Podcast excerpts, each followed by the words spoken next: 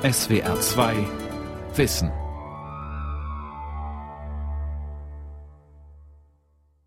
Mit der SWR2 Aula und dem Thema Manieren gesucht brauchen wir neue Regeln des Umgangs am Mikrofon Ralf Kaspari. Angeblich hat sich ja der Umgangston innerhalb der Gesellschaft verschärft. Er ist aggressiver geworden, rauer. Immer wieder greifen bestimmte Akteure auf die Waffen der Stigmatisierung und Diffamierung zurück. Und es geht nicht um Austausch, um Argumente, sondern um Krieg. Und so gibt es Pöbeleien in den angeblich sozialen Netzwerken. Es gibt Gaffer auf den Autobahnen, die die Rettungsfahrzeuge behindern. Es gibt Angriffe gegen Sanitäter, Beschimpfungen von Polizisten. Die Reihe ließe sich beliebig fortsetzen bleibt die Frage, brauchen wir als Gesellschaft einen Auffrischungskurs in Sachen Manieren? Brauchen wir wieder die klassischen Regeln von Anstand und Höflichkeit? Antworten gibt der Soziologe Professor Tillmann Allert, der auch analysiert, wozu Manieren überhaupt da sind. Wie Menschen miteinander umgehen, wie sie sich in auferlegten oder in selbstgewählten Begegnungen wechselseitig Gehör schenken, wie aufmerksam sie aufeinander sind, ist Gradmesser für das zivilisatorische Niveau der Gesellschaft, für die Anpassungselastizität von Menschen, die Tag aus, Tag ein Anforderungen in Beruf, Partnerschaft und Familie unter einen Hut bringen müssen.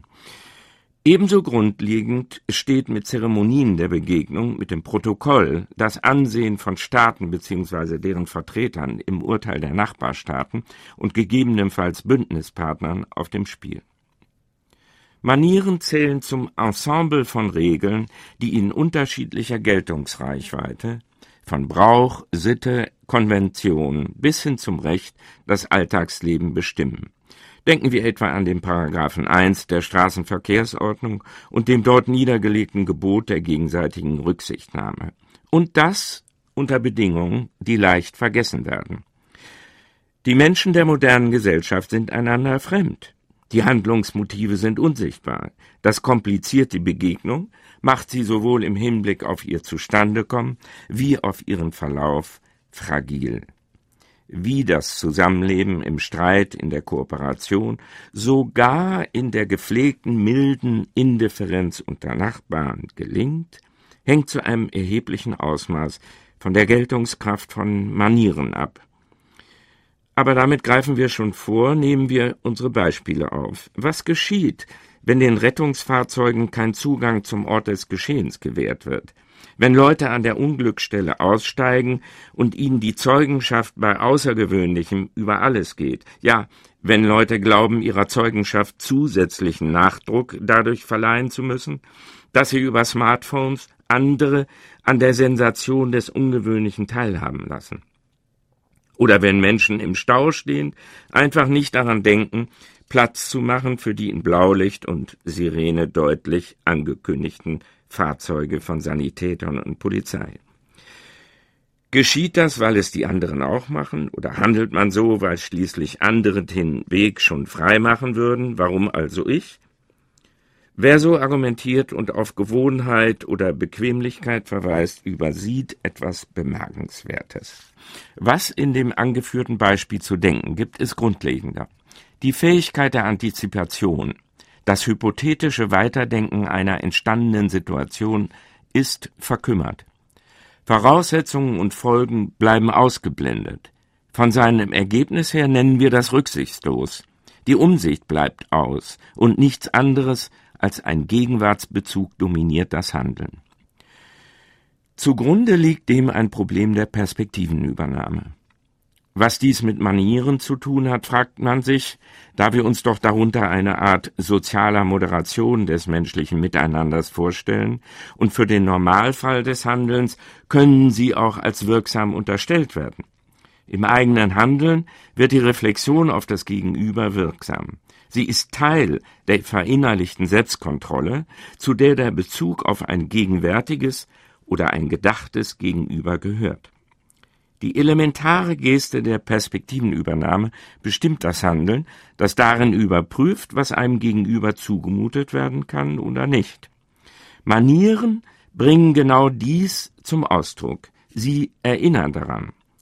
Manieren moderieren den Umgang der Menschen untereinander, sie sind Vorkehrungen der Zuvorkommenheit, die der Präsenz eines tatsächlichen oder gedachten Gegenübers Rechnung tragen. Bitte nach ihnen. Die Diskretion, das Gegenüber zu schonen, ist ihr vornehmstes Ziel. Es sind vor allem zwei Autoren, die dieser Dimension des Miteinanders in ihrem Werk viel Aufmerksamkeit gewidmet haben. Helmut Plessner, der eine, geboren 1892, erzählt zu den Gründervätern der philosophischen Anthropologie, der andere, Georg Simmel, geboren 1858, der um die Jahrhundertwende des vergangenen Jahrhunderts mit der Annahme von einer nicht hintergehbaren Geheimnishaftigkeit des Menschen gegenüber seinesgleichen die Diskussion bereichert hat. Helmut Plessners Schrift Grenzen der Gemeinschaft, entstanden zur Zeit der Weimarer Republik, ist bis in die Gegenwart ein wichtiger Text, denn er widmet sich den Grundlagen der Distanz in menschlichen Beziehungen und diagnostiziert in seiner Schrift Erscheinungsformen des sozialen Radikalismus, die mit der Ächtung von Manieren beginnen, an deren Ende Zeremonieverlust sowie das Verkümmern von Takt und Diplomatie stehen. Stellen wir die Sonde etwas genauer ein. Als Manieren bezeichnen wir Regeln für kleine und große Krisen der Begegnung. Es sind Übergangsszenarien, auch Takt genannt. Wir wollen kurz eine triviale Erfahrung aus dem alltäglichen Handeln einblenden. Menschliche Kommunikation, so der Gedanke, vollzieht sich nach Regeln, und die wirken auf die Menschen zweifach. Sie muten zu, fügsam zu sein, und sie entlasten die Situationswahrnehmung. Es gibt nicht wenige Menschen, die in Regeln nur Zumutung sehen, ein Ärgernis, ein Zwang oder gar Grund zur Empörung. Typischerweise entsteht diese Einstellung bei Jugendlichen. Wenn die aus heiterem Himmel die Haare rosa oder hellgrün färben, aufgerissene Jeans tragen, dann geschieht das deshalb, weil ihnen alle Üblichkeiten, alle Ordnungen, von denen sie umgeben sind, als eine Zumutung erscheinen. Und sie sich gegen den eingebauten Konformitätsdruck der Regeln wehren, sei es bewusst artikuliert oder stumm unartikuliert. Das nervt die Erwachsenen in der Regel, erhöht jedoch im besten Fall den Begründungsdruck für das, was man wechselseitig voneinander erwartet und als Regeln für vernünftig bzw. angemessen hält. Dass Regeln auch das Handeln entlasten, dass sie einen seelischen Komfort versprechen, dadurch, dass man nicht ständig darüber nachdenken muss, was als nächstes zu tun sei, ist nicht zwingend ein Privileg der Erwachsenen, aber ihnen gelingt es doch eher als jungen Menschen, die zwei Seiten einer Medaille zu erkennen und anzuerkennen. Es kommt nun noch etwas hinzu und macht das menschliche Miteinander erst recht dynamisch. Alles Handeln beruht auf dem Prinzip der Gegenseitigkeit, wie der erwähnte Helmut Plessner schreibt. Jeder gibt dem anderen so viel Spielraum, als er selbst beansprucht. Und dieses Handeln, das man sich nicht etwa als ein Diktat vorzustellen hat, sondern als eine Aktivität, in der Menschen zwischen Alternativen autonom entscheiden können. Darum geht es. Schauen wir genauer hin. Das Handeln folgt stets und überall zwei Maximen, die sich oberflächlich betrachtet zu widersprechen scheinen. Es wird einem Konformität zugemutet und zugleich Nonkonformität. Menschen handeln also nach Regeln, denen gegenüber sie fügsam sind, wie ausgeführt, aber diese erwartete Fügsamkeit wäre missverstanden, würde man sie als eine Art Kadavergehorsam auffassen. Menschen handeln insofern stets nur relativ konform, ein gewisses Maß an Nonkonformität, Sperrigkeit und in diesem Sinne Jugendlichkeit ist bei dem, was wir tun, vorgesehen. Autonomie und das daran geknüpfte Selbstgefühl, der Stolz auf die biografische Einzigartigkeit zeigt sich in der Art und Weise, wie Fügsamkeit und Abweichung jeweils balanciert werden und zwar so, dass das Gegenüber nicht beschämt wird, dass dessen Handeln der nämliche Spielraum zugestanden wird, wie man selbst in Anspruch nimmt. Wieso das so ist, haben wir schon ausgesprochen. Menschen sind sich in ihrem Handeln systematisch undurchsichtig und in ihrer Bezugnahme auf das Gegenüber bringen sie einen Toleranzspielraum zur Geltung, der es ermöglicht, das, was ihnen von ihresgleichen angesonnen wird, was von ihnen erwartet wird, selbstständig und das heißt auch immer nach eigenen Kriterien der Angemessenheit auszuführen. Als Kehrseite der Autonomie in der Gestaltung von Situationen steht somit alles Handeln vor einem unhintergehbaren Problem der Ungewissheit. So kommt es zum Missverständnis, zu Ärgernis und Streit. So kommt es jedoch andererseits zu Überraschung, gesteigerter Aufmerksamkeit und Vergnügen. Das Parkett, auf dem wir uns bewegen, sieht somit kleine, knisternde Szenarien der Angemessenheitsprüfung vor, auf das Wie des Auftritts bezogen. Just diese für jede Begegnung eigentümliche Unsicherheit und Ambivalenz macht das Handeln strapaziös und lustvoll zugleich. Sie zeichnet das Miteinander unter den Menschen aus. Sie erhöht die Elastizität der Begegnung und macht dauerhaft das Gegenüber zu einem Rätsel, auf das man neugierig ist und das Aufmerksamkeit auslöst. Fragt man vor diesem Hintergrund nach den Manieren, so stößt man auf Verlangsamung und Umweg. Manieren helfen, die Distanz zu wahren. Manieren stellen wir uns am besten als so etwas wie eine Diskretionshilfe vor. Sie mahnen Abstand an und artikulieren den Abstand. Wenn wir also davon ausgehen, dass sich menschliche Begegnung als eine ständige, stillschweigende oder gegebenenfalls ausdrücklich artikulierte Auseinandersetzung um die Angemessenheit von Regeln darstellen lässt, dann übernehmen es die Manieren, die unvermeidbaren Auseinandersetzungen um die Angemessenheit zu temperieren. Manieren moderieren beispielsweise den Streit. Sie moderieren die Zuneigung und schützen vor Zudringlichkeit. Ganz allgemein betrachtet versehen die Manieren die menschlichen Begegnungen mit Verzierungen, mit Ornamenten der Verzögerung. Manieren bezeichnen rhetorische Figuren und Gesten, die die Vulgarität im Umgang vermeiden. Sie sind Kleinkunst unserer Alltagskommunikation. Sie insistieren auf Umständlichkeit. Sie heiligen den Umweg, kultivieren eher das zu viel als das zu wenig und sorgen dadurch für Entlastung, dass die Begegnung durch eine Form moderiert wird. Ja, manierenkundig demonstrieren Menschen eine Achtung vor der Form und sie verpflichten sich auf die Anerkennung der Form. Und genau das ermöglicht Schonung des Gegenübers, aber als weise erscheinen sie dadurch, dass sie auch die Person selbst schonen vor der Verführung der Unmittelbarkeit. Soweit das Format. Fragen wir, wie sich dergleichen Aufmerksamkeit auf das Zeremonielle entwickelt hat. Gibt es Ursprungsorte? Gibt es Milieus und Formen der Begegnung, die sich derart komplexe Ornamente des Sprechens und Handelns haben einfallen lassen? Nun, einen Wandel zu bestimmen, ein Schritt von früher zu heute, das ist stets ein riskantes Unternehmen. Wir wagen es hier in aller Kürze, indem wir der Wortbedeutung des Wortes höflich und Höflichkeit nachgehen. Es überrascht nicht, dass die europäischen Höfe, allen voran der französische Hof, den Schlüssel zum Verständnis liefern. Am Hof beginnt das Ganze. Der soziale Kosmos des Hofes verweist auf ein Zeitalter der Ehre, einen historischen Raum, der der Ehre der Person huldigt, und darin liegt der größte Unterschied zur bürgerlichen Gesellschaft, die beansprucht, in das Zeitalter der Würde eingetreten zu sein, davon später. Was ist gemeint?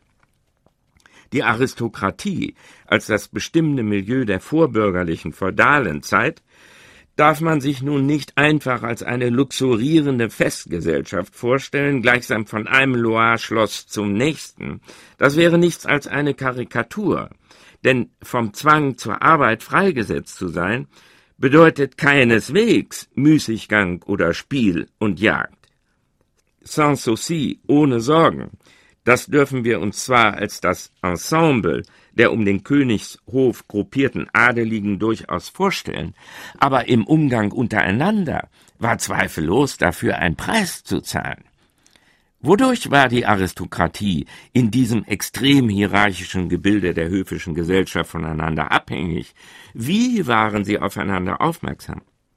Worum geht es bei den Auftritten am Hof? Um nicht mehr und nicht weniger als um die Reputation, die Stellung in der Rangordnung, relativ zum König als dem Zentrum und Bezugsort für die Geselligkeit unter den Beteiligten. Hof bedeutet, unter der Anstrengung der Prestige-Konkurrenz zu leben. Unter welchen Bedingungen gelingt daraufhin ein Prestigegewinn? Die Sorgfalt in der Einhaltung von Konversationsregeln rückt als Kriterium der Statusverteilung nach vorn. Die Kunst zu gefallen, schmeicheln zu können, Schmeicheleien zu erkennen, im demonstrativen Wie lassen sich Punkte sammeln. Und es ist faszinierend zu sehen, wie gerade die ständige Statuskonkurrenz eine hochdifferenzierte Konversationskultur entstehen lässt, eine Kunstfertigkeit in der Gestaltung von Begegnungen, die eine Aufmerksamkeit auf die Zwischenräume des Sprechens, auf die Temperierung, auf das Wie nach sich zieht. Statuskonkurrenz um Günstlingspositionen – ist also das Dauerproblem der höfischen Gesellschaft, deren Angehörige von Arbeit freigesetzt sind. Und dieser Umstand erhöht die Aufmerksamkeit auf Kommunikationsperfektion und Kommunikationsverfeinerung, eine Aufmerksamkeit auf die Handhabung der Zwischentöne. Nun können wir auch sagen, was zählt, ist manierenkundig zu sein und in diesem Sinne Auftritt sicher und somit entsteht ein sich überbieten in Zuvorkommenheitsgesten. Überbieten in der demonstrativen Perspektivenübernahme wird eine Qualität, die die Prestigechancen der Person erhöht. Dabei bleibt es nicht. Die Zeiten sind vorbei.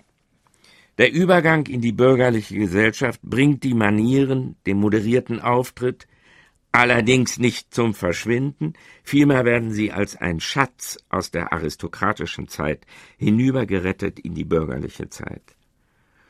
Und im historischen Rückblick ist keineswegs zufällig, dass wir zwei Abkömmlingen aus dem aristokratischen Milieu ein besonderes Gespür für die Kunst des Auftretens entwickeln sehen.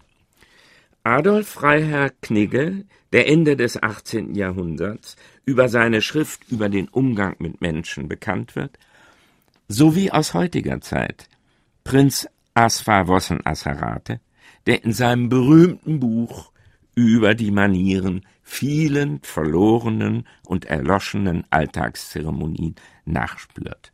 Allerdings gibt es keinen Anlass zu Nostalgie. Manieren unterliegen einem Bedeutungswandel, und zwar durch neue Herausforderungen an die Selbstdarstellung der Person.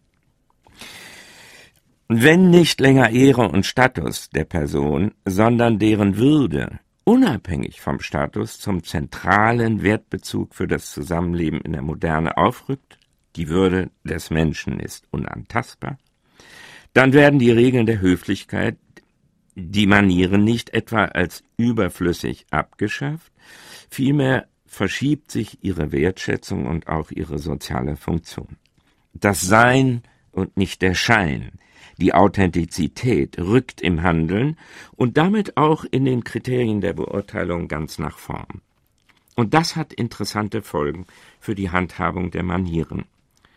Aus der Perspektive eines bürgerlichen Lebenszuschnitts gerät die Höflichkeit, die Etikette, die konventionelle Zeremonialität des Auftretens nun unter den Verdacht einer absichtsvollen Täuschung. Man sieht im Horizont der Befreiung von der Form nun in den Manieren ein Instrument des Prestigekalküls, dem man skeptisch begegnet. Und dieser Umstand erzwingt nun in der Folge eine viel höhere Situationsgenauigkeit im Befolgen von Manieren. Ja, bei genauer Betrachtung erhalten nun erst die Manieren überhaupt ihre Chance, in ihrem Eigenwert als Form anerkannt zu werden. Eine Form, in der man sich erkennt und anerkennt. Ziehen wir ein wichtiges Zwischenresümee. Die Frage danach, ob die moderne Gesellschaft neue Manieren braucht, lässt sich schon jetzt beantworten, und zwar in aller Gelassenheit. Nein. Neue Zuvorkommenheitsgesten sind nicht nötig. Ein Almanach fürs gute Benehmen in moderner Zeit muss nicht geschrieben werden. Hilfreich ist allerdings die Einsicht, dass Manieren systematisch geschwächt werden können. Und zwar nicht durch Übertreibung, sondern durch Untertreibung.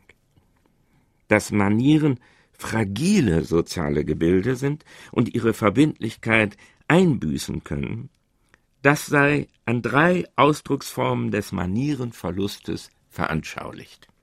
Der Draufgänger, der Tölpel, der Angeber und selbstverständlich sind hiermit Typen möglicher Abweichungen gesprochen. Aber alle drei Formen lassen sich als Einbußen in der Perspektivenübernahme umschreiben.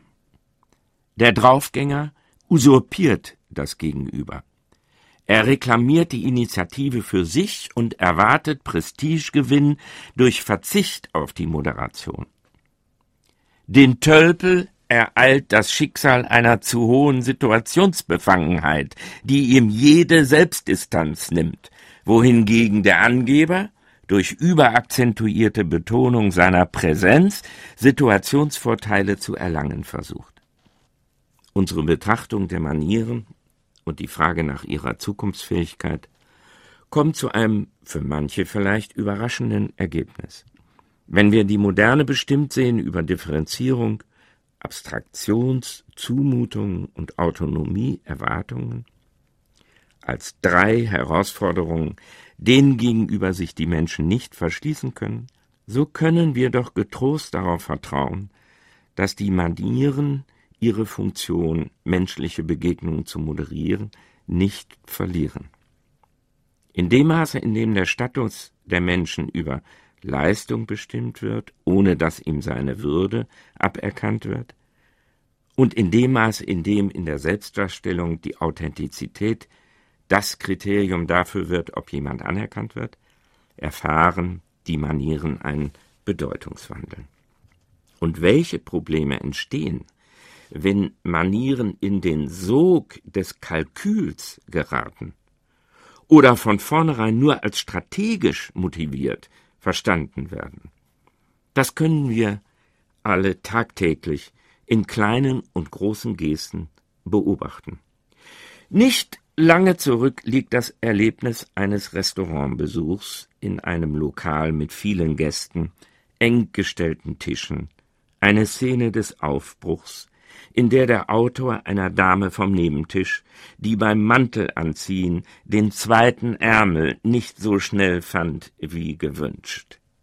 Wem ist diese Mikrokrise beim Überziehen des Mantels, ich meine Ärmel Nummer zwei, dem man da zuweilen entgegenrudert, wem ist diese Mikrokrise nicht vertraut? Eine Krise, die dem Aufbruch durchaus Schwung und Eleganz zu nehmen in der Lage ist. Auf die Geste des Darf ich Ihnen in den Mantel helfen? erwiderte Madame, wenn Sie glauben, das unbedingt tun zu müssen, aber eigentlich nicht. Legt man diese Alltagsszene im Sinne unseres Themas aus, dann zeigt sich, dass die Manieren durch just den Wertbezug bedroht sind, der für die moderne bürgerliche Gesellschaft das Nonplusultra der Lebensführung geworden ist, durch die Autonomie. Ein ähnliches Schicksal scheint das Türaufhalten zu ereilen. Die Geste riskiert heutzutage als eine kommunikative Zudringlichkeit, wahrgenommen zu werden. Wenn also Autonomie prämiert wird und wenn die Autonomie im Selbstgefühl der Person den ersten Platz einnimmt, dann wird jede Asymmetrie bedrohlich und die Hilfe, der Rat, das Zuvorkommen, sie bekommen ein Geschmäckle, wie es in Schwaben heißt. Diese Beispiele, so trivial und im Ganzen harmlos sie sein mögen, zeigen eines ganz deutlich.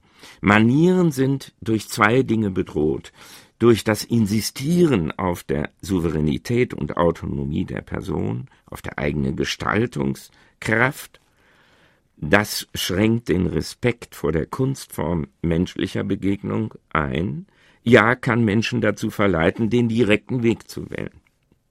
Eine zweite Gefahr, die damit im Zusammenhang steht, liegt in der utilitaristischen Wahrnehmung sozialer Beziehungen überhaupt wird hinter der Geste der Zuvorkommenheit Interesse und Kalkül vermutet, wird das Handeln dem Verdacht ausgesetzt, entziehen die Menschen über kurz oder lang ihrer eigenen Kommunikation die Voraussetzungen und können sich dann das Gespräch, die Begegnung als das Abenteuer wechselseitig erfahrener Kunst nicht mehr vorstellen.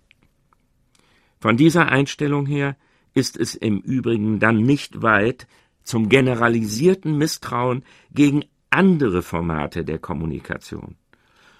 Etwa das Misstrauen gegen die Institutionen eines parlamentarischen Regierungssystems, gegen die Gewaltenteilung sowie gegen die durch Kompromiss elastisch gehaltene Entscheidungsfindung im politischen Raum. Völlig zu Unrecht, mit anderen Worten, sind derartige Formate die den Streit der Interessen moderieren, derzeit in Verruf geraten. Sinn ist stets der Unsinn, den man lässt. In Anlehnung an diese berühmt gewordene lakonische Antwort, mit der der Philosoph Odo Marquardt sich einst gegen die Klage vom Sinnverlust ironisch zu Wort meldete, wäre auf die Frage nach den Manieren für die Moderne wie folgt zu antworten. Manieren sind stets das Direkte, das man lässt. Es geht nicht um Kataloge guten Benehmens, um Handküsse, Knickse oder Diener. Exemplarische Zuvorkommenheit und in diesem Sinne faktisch wirksame Perspektivenübernahme, das wäre eine Maxime für die Gestaltung alltäglicher Begegnungen in Beruf, Arbeit, Freundschaft und Nachbarschaft, die zu befolgen allen zugute käme. Dem Gegenüber wird Raum gewährt, man selbst genießt den Abstand von der Unmittelbarkeit und den Schutz der Diskretion, und darüber hinaus erfährt die Begegnung eine Kultivierung, die auf ganz wunderbare Weise daran erinnert, dass das, was Menschen tun, auf einer Bühne geschieht. Und dass die Bühne ein Gestell ist für transitorische Auftritte, nicht etwa für ewige Anwesenheit. Manieren, die oft belächelten Überbleibsel aus vergangenen Zeiten, passen sehr wohl in die Gegenwart. Sie stehen den Menschen gut an, als Kostüme der Demut. Das war die SWR2 Aula mit dem Thema Manieren gesucht, brauchen wir neue Regeln des Umgangs von und mit Professor Tillmann Allert, Soziologe aus Frankfurt am Main. Sie können diese und alle anderen Sendungen wie immer nachhören, nachlesen. Infos dazu finden Sie auf unserer Homepage www.swr2.de-wissen.